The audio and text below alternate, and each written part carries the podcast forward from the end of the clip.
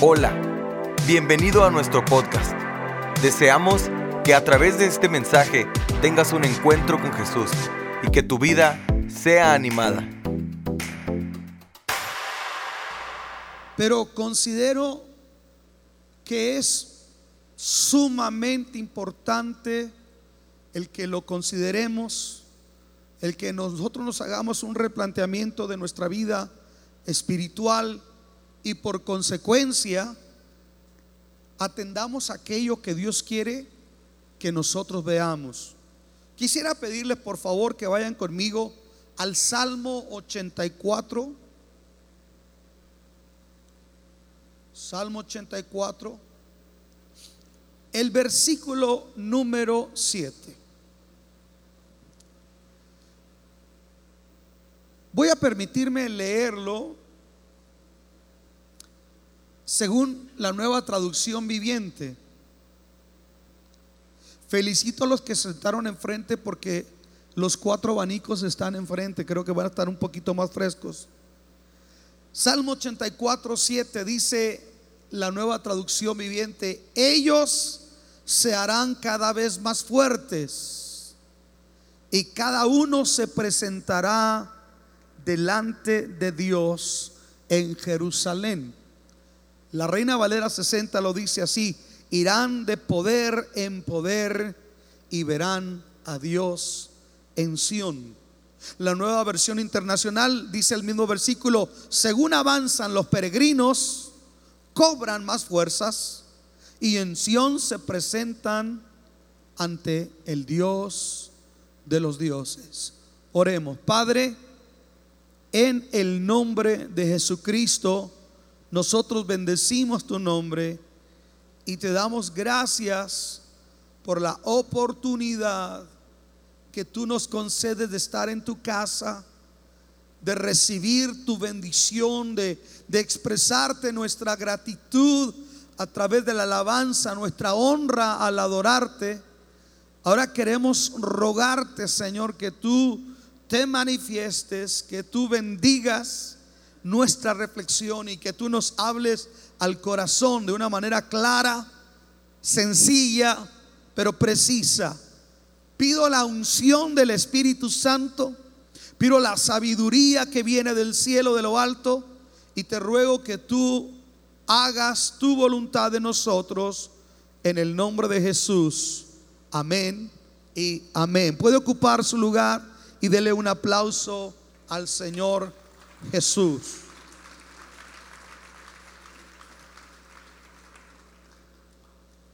Quiero hablar acerca del crecimiento en la vida espiritual. El crecimiento en la vida espiritual. No sé si los de la pantalla lo iban a mostrar. Ok, está en los lados. Bueno, yo no lo veo ninguno, pero por fe creo que lo están poniendo el crecimiento de la vida espiritual. Y acerca de tres áreas donde Dios desea que usted y yo crezcamos. Este versículo que leímos habla de poder, de empoderarse, de crecer, de avanzar. De lo menos que habla ahí es de estancarse.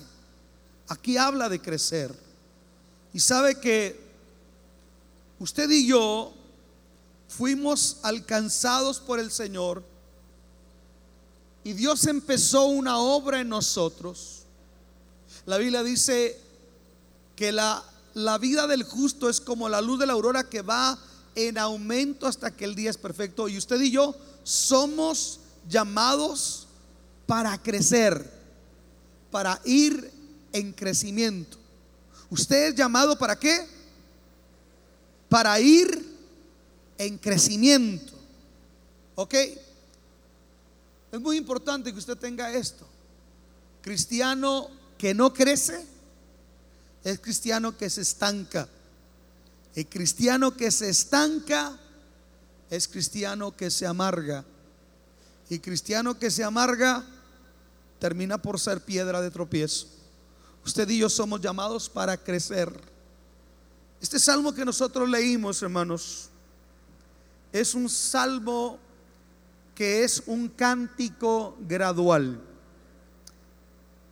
Es decir, es un salmo que cantaban los israelitas cuando iban subiendo a la ciudad de Jerusalén en su peregrinaje para adorar. Ellos cantaban estos salmos y eran salmos, eh, algo así como música, la música que usted pone cuando va a hacer ejercicio. Es música que los animaba, letra que los animaba. Bueno, esa misma letra y esa misma música la usaban cuando los judíos ponían las uvas en el lagar y empezaban a, pisar las uvas. Necesitaban música este, eh, jubilosa y letras que les animaran. Si usted cree que los colombianos invitaron el, inventaron el zumba, no es cierto. El zumba lo inventaron los judíos. Pisaban las uvas y cantaban. Entonces, usted se ha puesto música para limpiar su casa, hermana. ¿Pone música qué? ¿Verdad? De repente anda ahí, banquito, uno, dos, cuatro, arriba. Bueno, eso hacían los judíos. Era una música que les, les animaba. ¿Por qué? Porque este salmo habla de avanzar, de crecer de, ser lo que Dios quiere que nosotros seamos.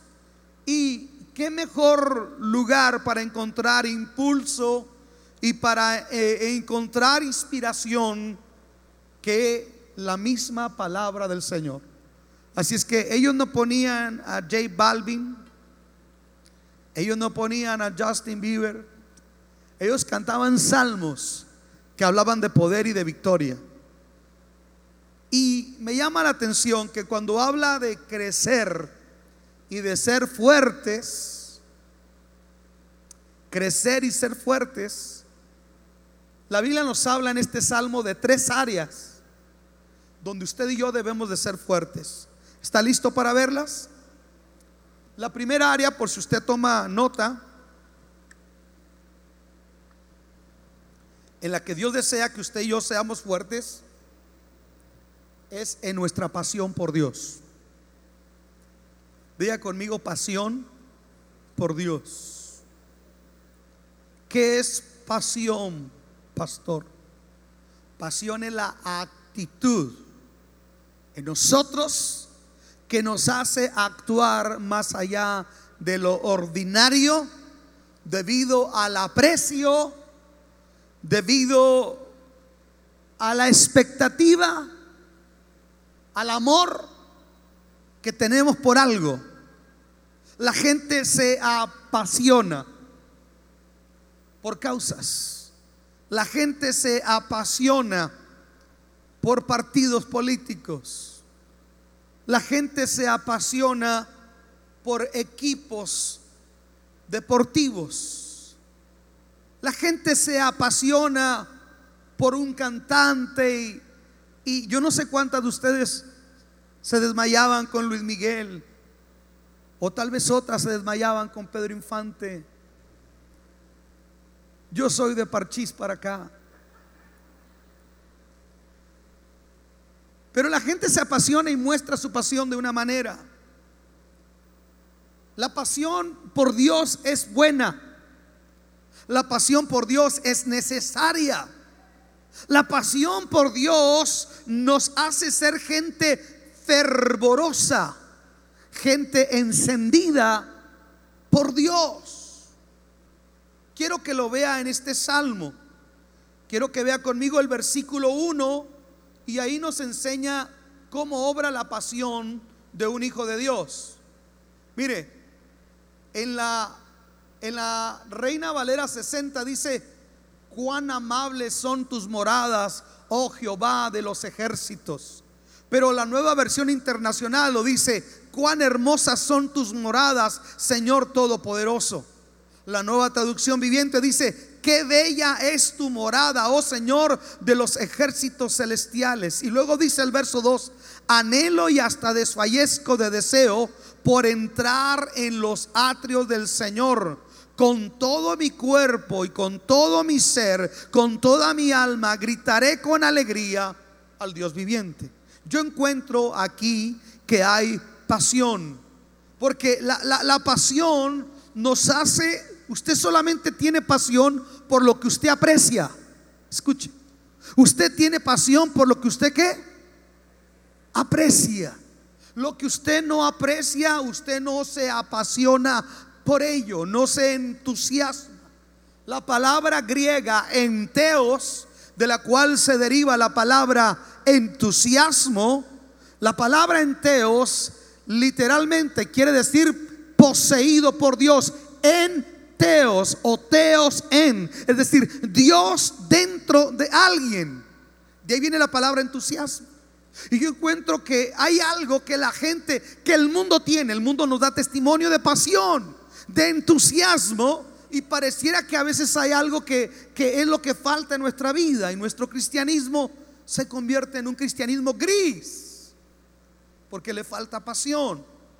Escuche, yo veo aquí a un apasionado porque dice, qué bella es tu morada, Señor Dios Todopoderoso. Deténgase un momentito. Cuando este salmo se escribió, ni siquiera existía el templo. El templo era una morada preciosa. Cuando este, este salmo se escribió, solamente existía el tabernáculo, la tienda portátil donde el pueblo iba y presentaba sacrificios a Dios. Era todo lo que existía. Una tienda de campaña, conocida como el tabernáculo.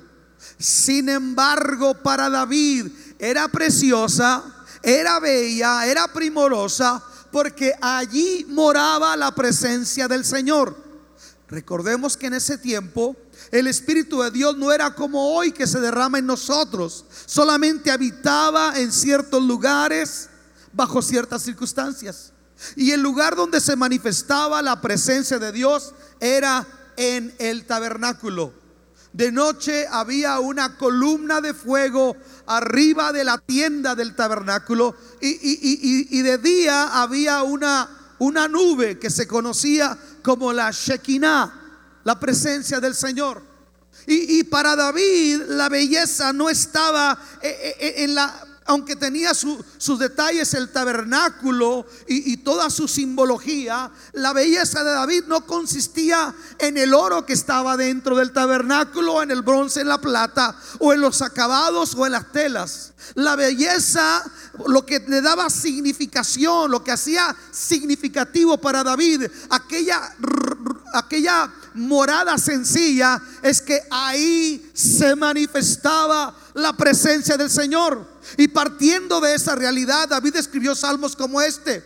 En tu presencia hay plenitud de gozo. Bienaventurados los que habitan en tu casa, eternamente te adorarán. Prefiero estar mejor un día en tus atrios que en el lobby donde se quedan muchos de ustedes. Escuche, David era bello aquello porque tenía pasión. Cuando para mí algo es bello, yo me apasiono. Yo estoy escuchando aquí a alguien enamorado. ¿Cuántos de ustedes recuerdan cuando se enamoraron? ¿Cuántos llevaron eh, lo que le llaman serenata o gallo? Levanten su mano quien llevó alguna serenata a, su amada. Dos. Qué bonito, ¿no? Porque tú estás apasionado. Y, si usted, eh, varón, ve que su mujer se arregla o hace un detalle dentro de la casa o le prepara una comida especial, lo peor que usted puede hacer es pasar por alto eso. Así es que si ella le dice con ese moño, ¿cómo me veo, viejo? Dígale, te ves exquisita, preciosa, pero nunca sea indiferente. Escuche, yo encuentro que hay cristianos que dicen que aman a Dios y son indiferentes.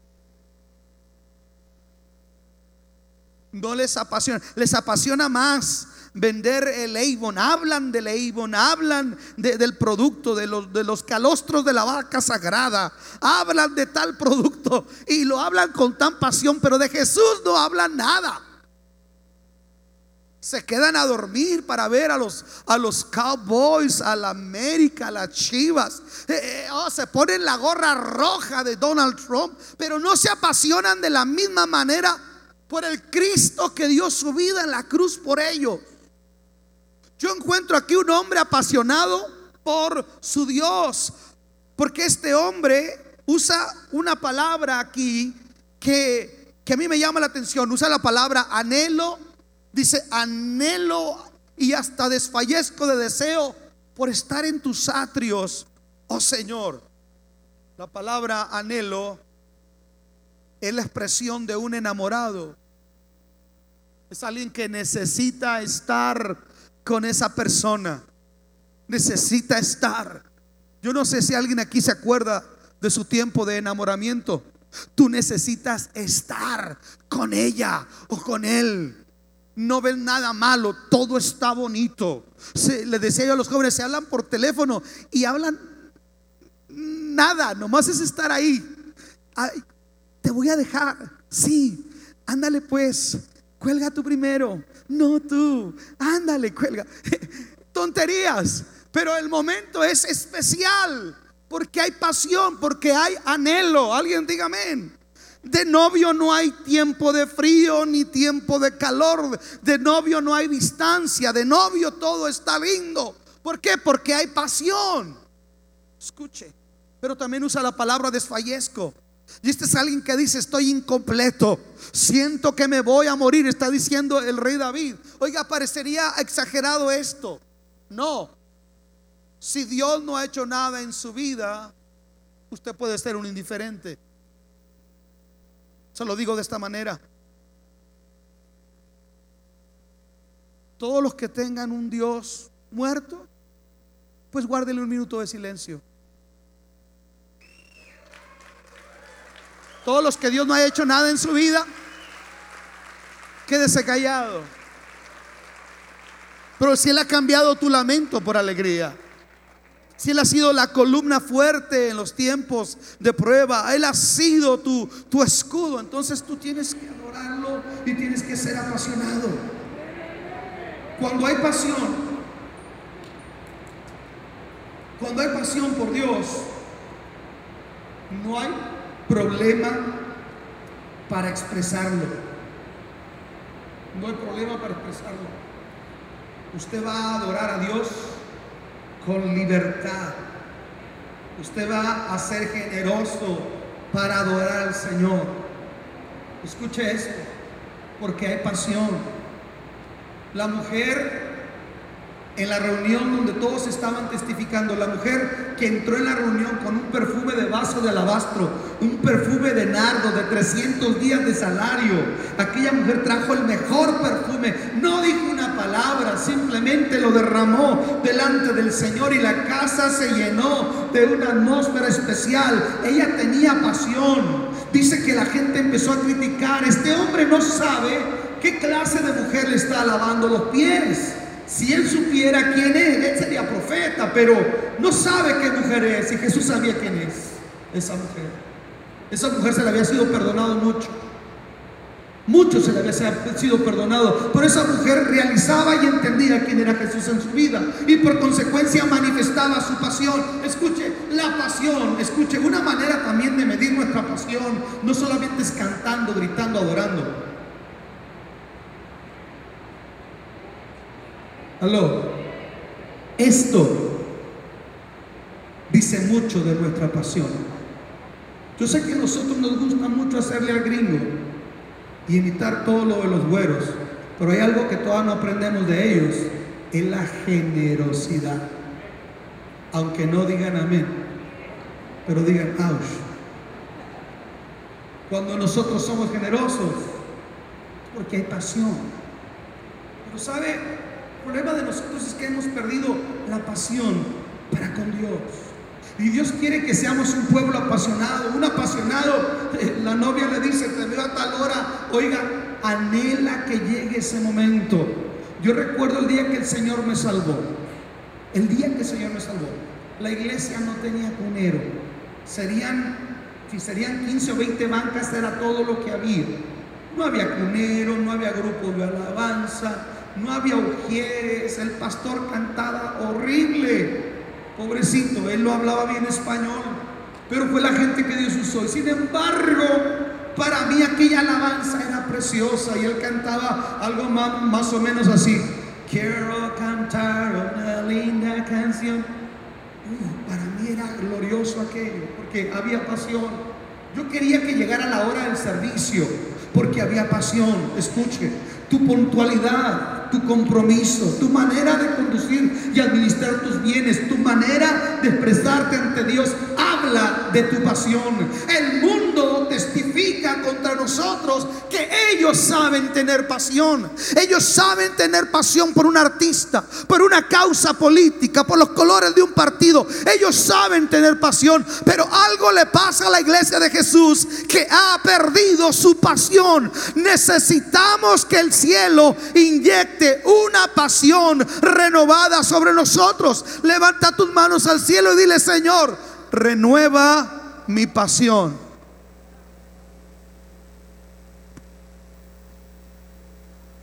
¿En qué otra cosa necesitamos más fuerza? Déjeme le digo en qué. Debemos de tener más fuertes en la unción de Dios. Yo dije, tenemos que ser más fuertes en qué? En la unción de Dios. ¿Qué es la unción de Dios, pastor, en un sentido práctico? Quiero que vea conmigo el versículo 5 y el versículo 6 de esto que estamos mencionando. Dice el versículo 5, qué alegría para los que reciben su fuerza del Señor. Qué alegría para los que reciben su fuerza del Señor. Escuche esto. El verso 5. Esa es la unción. La fuerza de Dios. Y la fuerza de Dios se manifiesta de dos maneras, hermanos. Obra de dos formas. Yo encuentro que la fuerza de Dios es la el Espíritu Santo obrándome en, en mi vida para que yo pueda hacer la voluntad del Padre. Yo no puedo hacer la voluntad de Dios. Yo no puedo vivir la vida cristiana yo no puedo emular los pasos de Jesús si yo no levanto mis manos y le digo al Señor, dame tus fuerzas. Estamos aquí. Dame tus fuerzas. Usted no puede vivir la vida espiritual por usted mismo. Usted y yo necesitamos la intervención de Dios, la unción fresca de Dios cada mañana sobre nuestra vida. Necesitamos el poder de Dios para que nos ayude a vencer lo malo. Necesito la unción de Dios para que no caiga en tentación. Necesito la unción de Dios, escuche, para enfrentar la vida diaria. Tú y yo necesitamos la bendición y la unción del Espíritu Santo. ¿Sabe por qué tenemos tanto problema? en nuestro cristianismo sofisticado del día de hoy, porque no hay una interacción con el Espíritu de Dios. Yo dije, no hay una interacción con el Espíritu de Dios. Porque para ver una serie de Netflix está todo el día. Para ver un partido no importa que se alargue y se vaya a tiempos extra.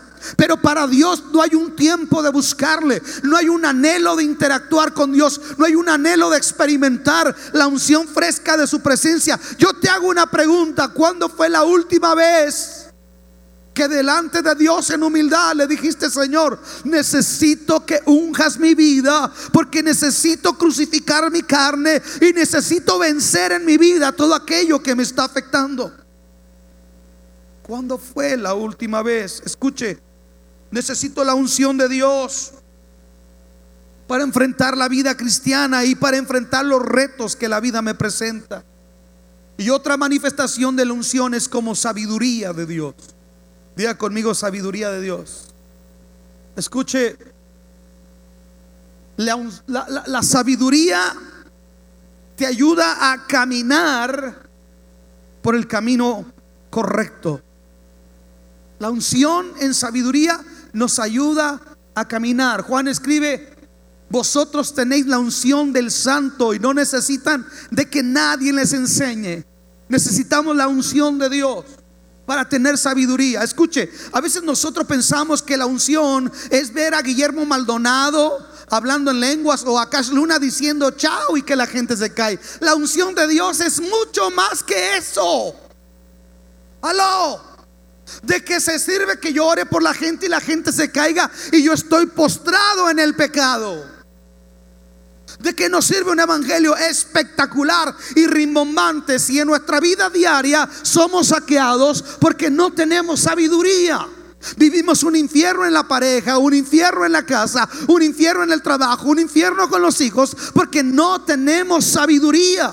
Porque somos mandados a un cristianismo místico, a un cristianismo donde sentimos, un cristianismo de sensaciones, pero no un cristianismo donde la unción de Dios nos enseñe y nos guíe qué es lo correcto y qué es lo incorrecto. Escuche, yo encuentro que la unción nos ayuda a caminar. Es la fuerza de Dios que nos ayuda a caminar. Quiero que lo vea conmigo. Dice, qué alegría para los que reciben su fuerza del Señor, los que se proponen caminar hasta Jerusalén. Es decir, cuando tú tienes la unción, tú vas a ir por el camino de Dios. Pastor, ¿por qué batallo para caminar con Dios? ¿Por qué batallo para dejar lo malo? ¿Por qué batallo para esto, para lo otro? Te voy a decir cuál es el problema. No es que estés batallando por sí, es que no estás haciendo lo que tienes que hacer. Y lo que tenemos que hacer es doblar nuestras rodillas y tenemos que decir al Espíritu Santo, Espíritu Santo, unge mi vida con tu presencia. Le voy a enseñar la oración que usted y yo más necesitamos hacer. ¿Está listo? Señor, esta mañana crucifico mi carne delante de ti. Estoy consciente que en mí no mora el bien, porque queriendo hacer lo bueno no lo hago, sino encuentro una ley que el mal mora en mí, Señor. Porque en mi espíritu me deleito en tu ley, pero mi carne me inclina hacia el pecado.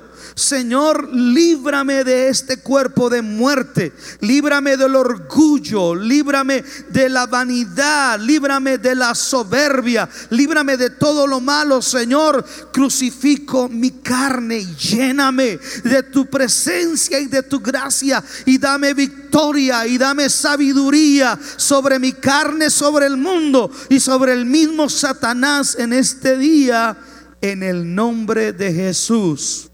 Amén, amén y amén. Eso es lo que tenemos que orar. Eso es lo que tenemos que orar. Andan pidiendo revelación de cómo se llama aquel demonio. Si el demonio lo trae usted, sí, hombre. Nomás dice yo y se acabó. Andamos buscando todo, pero no estamos buscando la unción de Dios para vencer, para tener eh, sabiduría. Escuche esto. Otra área donde toca con la unción todavía, donde la unción nos puede ayudar, es que la unción, amados, es la que nos sostiene en los días difíciles. ¿Qué hace la unción? Nos sostiene en los días difíciles. Quiero que lo vea conmigo el versículo 6. Dice, cuando pasan por el valle de lágrimas, lo convierten en región de manantiales. También de lluvias tempranas, cubren de bendiciones el valle. Cuando pasan por el valle de lágrimas, señoras y señores, tú puedes decretar todo lo que quieras sobre tu vida. Te pueden ungir y en, es más, no ungirte con aceite, soltarte en aceite como al pollo frito. Pero tú no estás exento de enfrentar el dolor y las lágrimas.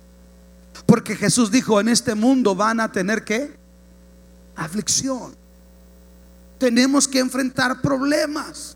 Tenemos que enfrentar vicisitudes, conflictos, dilemas, dolor. Tenemos que enfrentarlo. Escuche. Y es parte de la vida. El asunto no es no enfrentarlo. Quien te venda un amuleto, escuche, si yo si yo le dijera a usted, ¿sabe qué hermano? Voy a hacer una impartición esta noche donde todo el que venga jamás va a enfrentar ningún tipo de aflicción. Sería ir contra la Biblia y tratar de manipular su inteligencia. Sin embargo, hay predicadores que manipulan a la gente de esta manera porque hay gente ignorante que sigue más a un profeta que a Dios mismo en su palabra. No, Señor, usted va a enfrentar dolor. Todos tenemos que enfrentar algún tipo de dolor. El asunto no es que no enfrentemos dolor. El asunto es que cuando venga el dolor, cuando venga la adversidad, es donde va a salir lo que hay, el depósito de Dios en nosotros. Escucha.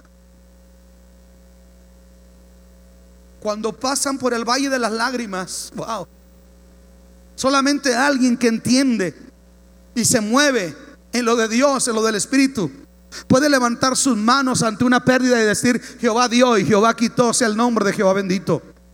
Sobre una solamente una persona que sabe y conoce la unción de Dios sobre su vida es alguien que puede pararse frente a la adversidad y decir Todas las cosas obran para bien de aquellos que aman a Dios, aquellos que conforme a su propósito son llamados. Yo no sé si hay alguien aquí que está pasando pruebas, pero todo lo que tienes que hacer es no renegar. Simplemente levanta tus manos y decir, Dios está en control, Dios sabe lo que hace, todo va a obrar para mi bien. Este valle de lágrimas se va a convertir en un manantial de alegría. Alguien diga amén.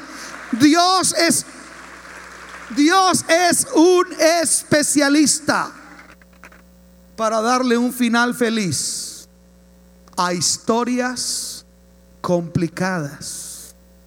Ese es Dios. Me ha tocado ver cristianos que se amargan. Me ha tocado ver cristianos que por cualquier cosita dejan a Dios. Se apartan. Yo le digo en la iglesia a los jóvenes, miren, no anden de novios si no se agarran bien de Dios. ¿Por qué? por cualquier tontería se, se pelean y ya, ya, no voy porque, no lo quiero ver. ¿Y Dios qué te hizo? Enamórate de Cristo primero. Alguien diga amén. Y también los viejos, no crea que nomás los jóvenes, también los viejos. También los viejos, también. A veces somos más latosos que los jóvenes. Aunque no digan amén.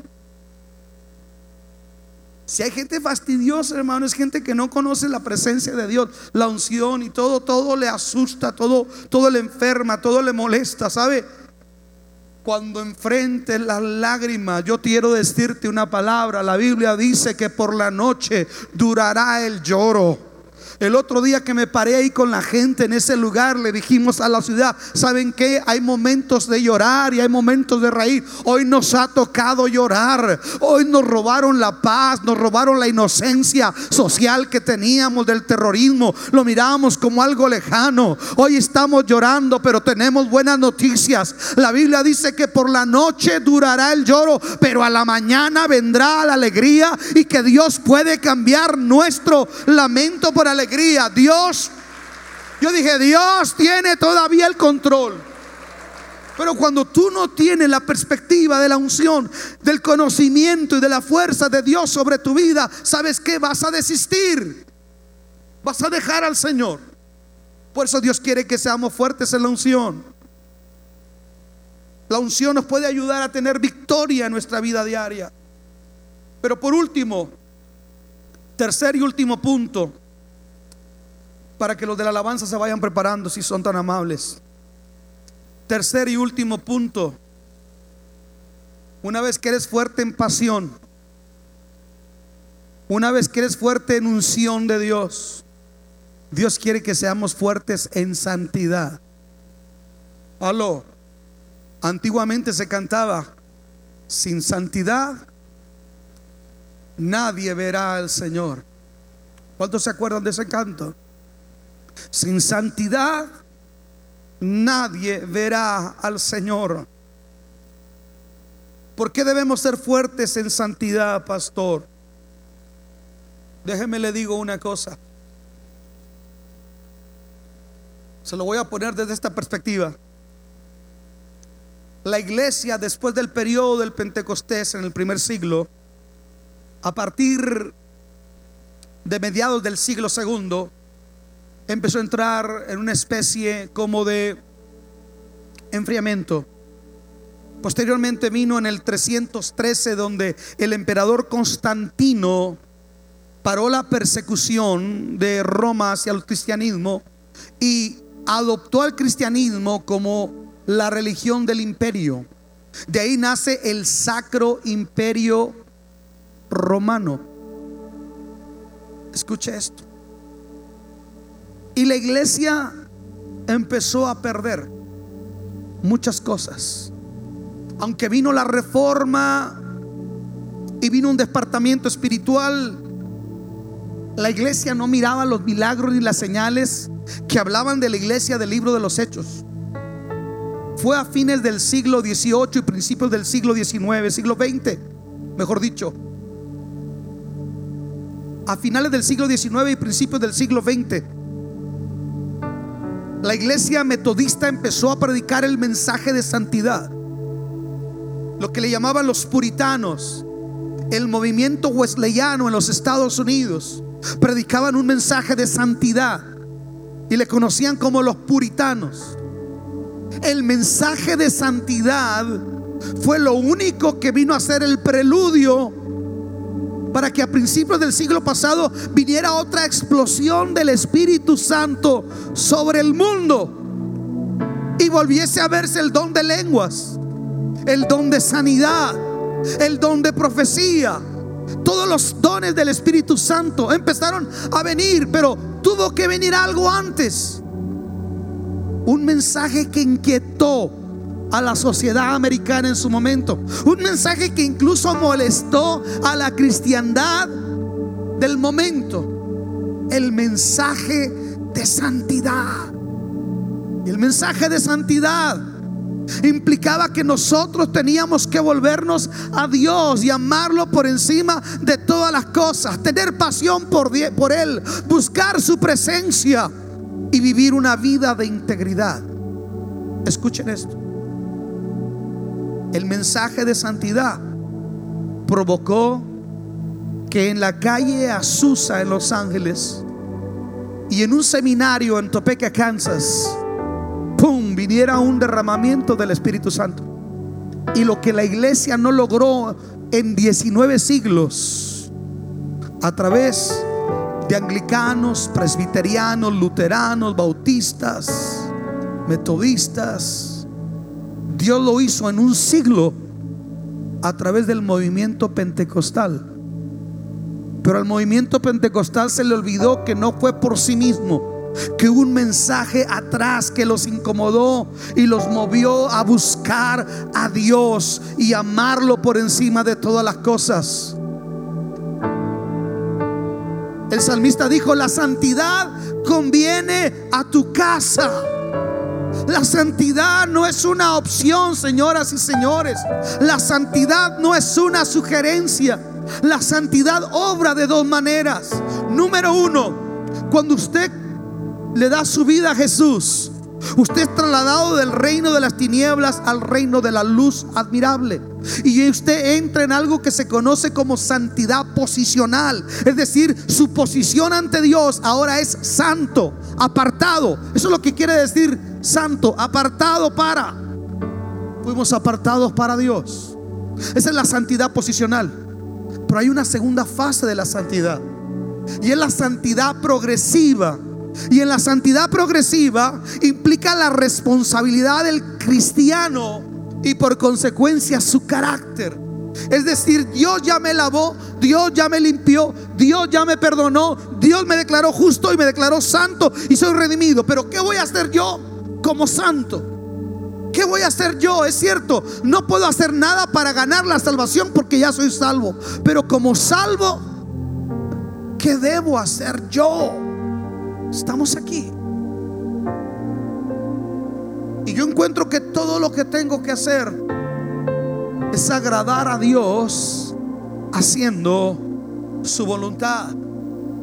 Pero encuentro que en la práctica hay muchas cosas que me sacan de la voluntad de Dios.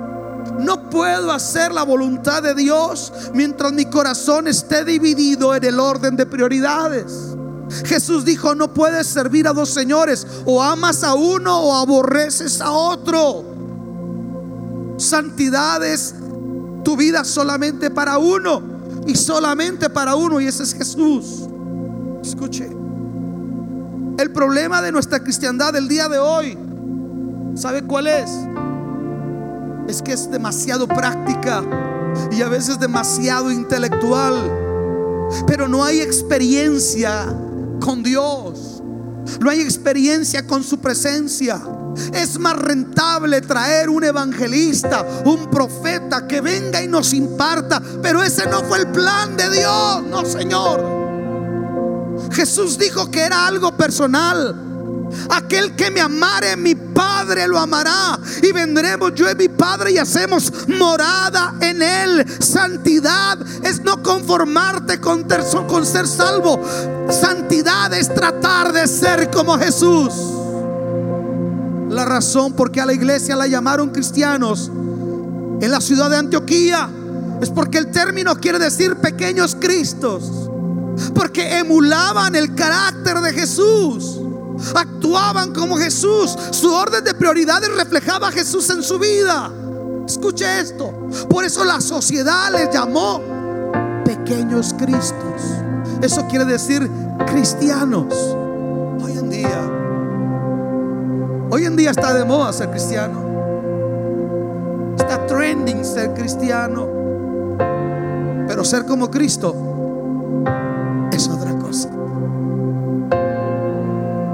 Escuche, ¿qué puedo ganar yo con ser santo? De vivir una vida íntegra que agrada a Dios. Número uno, su protección. Su protección en todos los sentidos. Porque Dios dice, quiero que lo vea conmigo el versículo 11 de ese capítulo. Pues el Señor Dios nuestro es sol y escudo. Yo dije, eso es protección. Yo dije, eso es protección. La santidad, e, e, escuche esto, la santidad es algo que repele la obra de las tinieblas. La santidad es algo que hace que el enemigo viva a su distancia.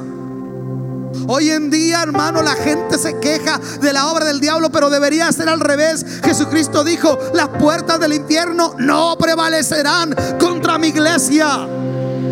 No una iglesia que anda toreando el diablo. No una iglesia que anda entrevistando demonios. No, una iglesia que Jesús dijo, el infierno no puede detenerla.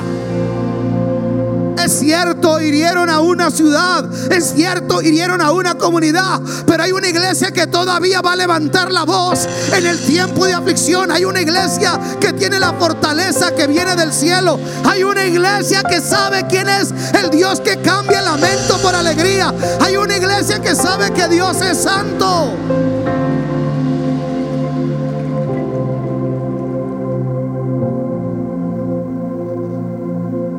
Esto, hermano. Y quiero dejarlo bien estrictamente claro con respecto a esto. El único que puede hacer América grande es un pueblo santo delante de Dios. Se los voy a comprobar. Quiero que vean conmigo el versículo 11.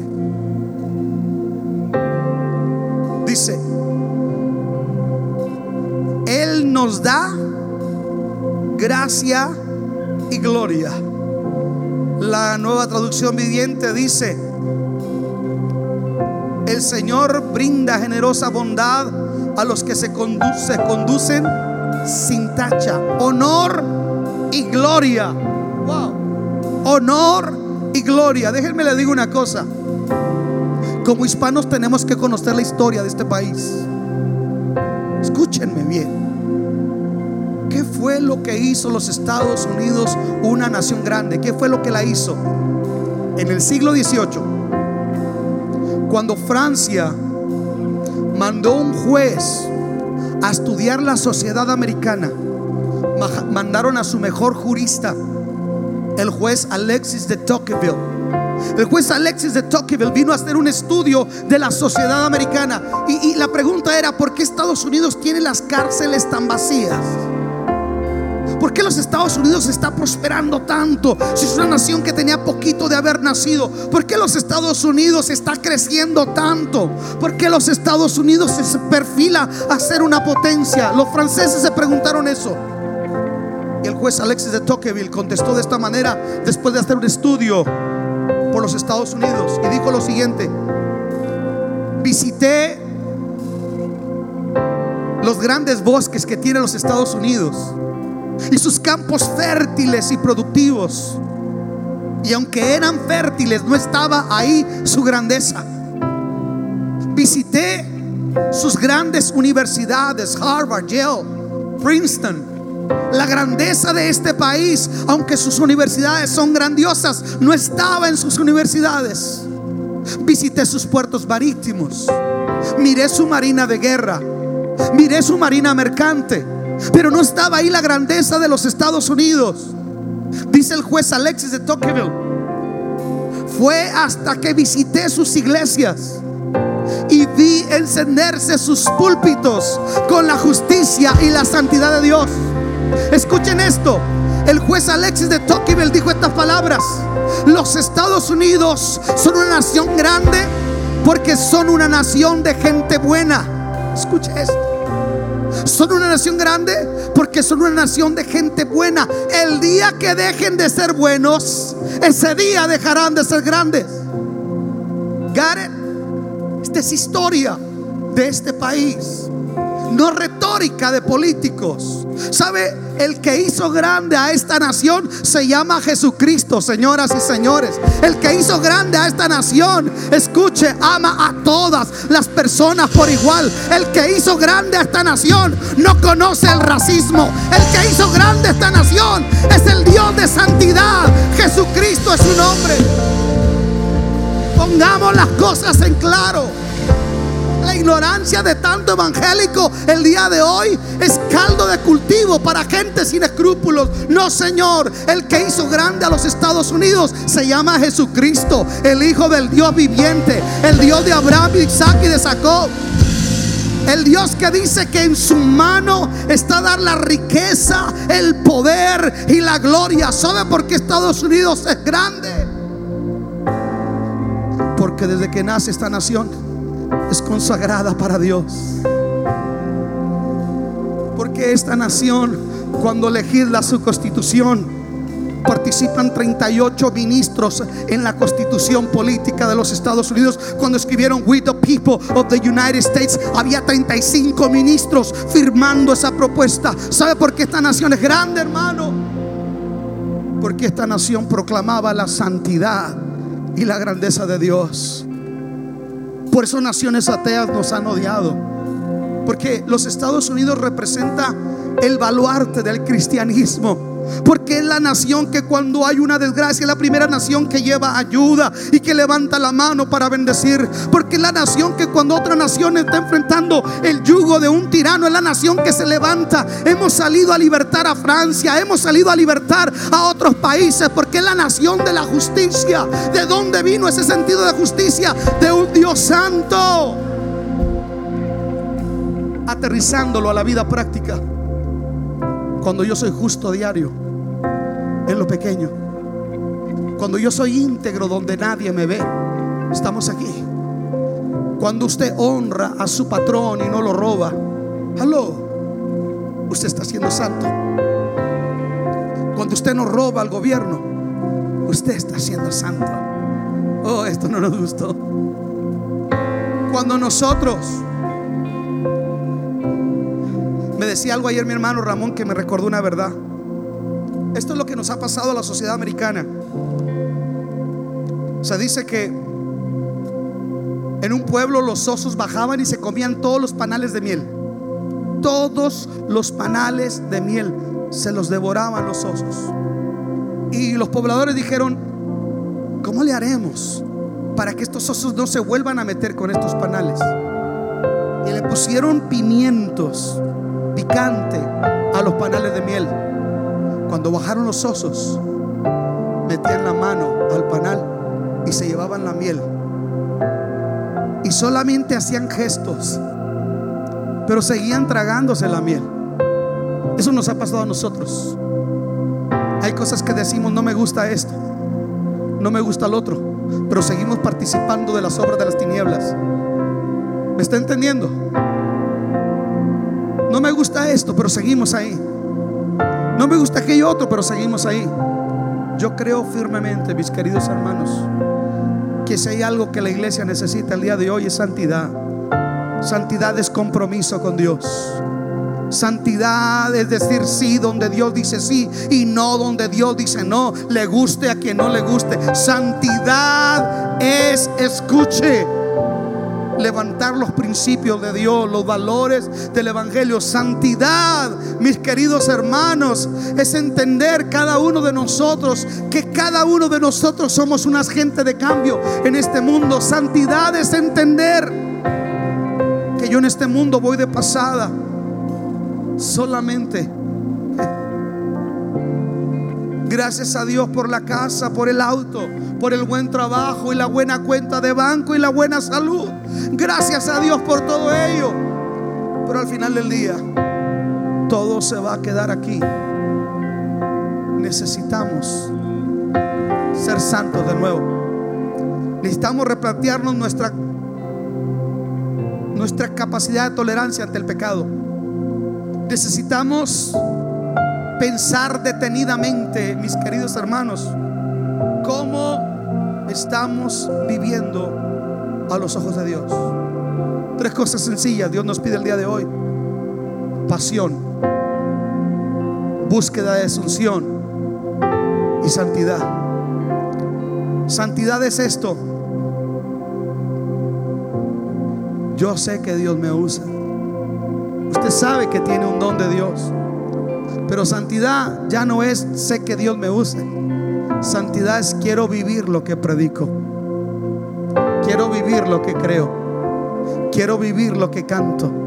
Quiero moderar a Jesús en mi manera de vivir y mi manera de pensar. Eso es santidad y la razón por la que el mundo está tan escéptico con respecto a Dios es porque nosotros mismos, admitámoslo, hemos sido ligeros y hemos dejado de practicar la santidad que Dios nos llama a practicar.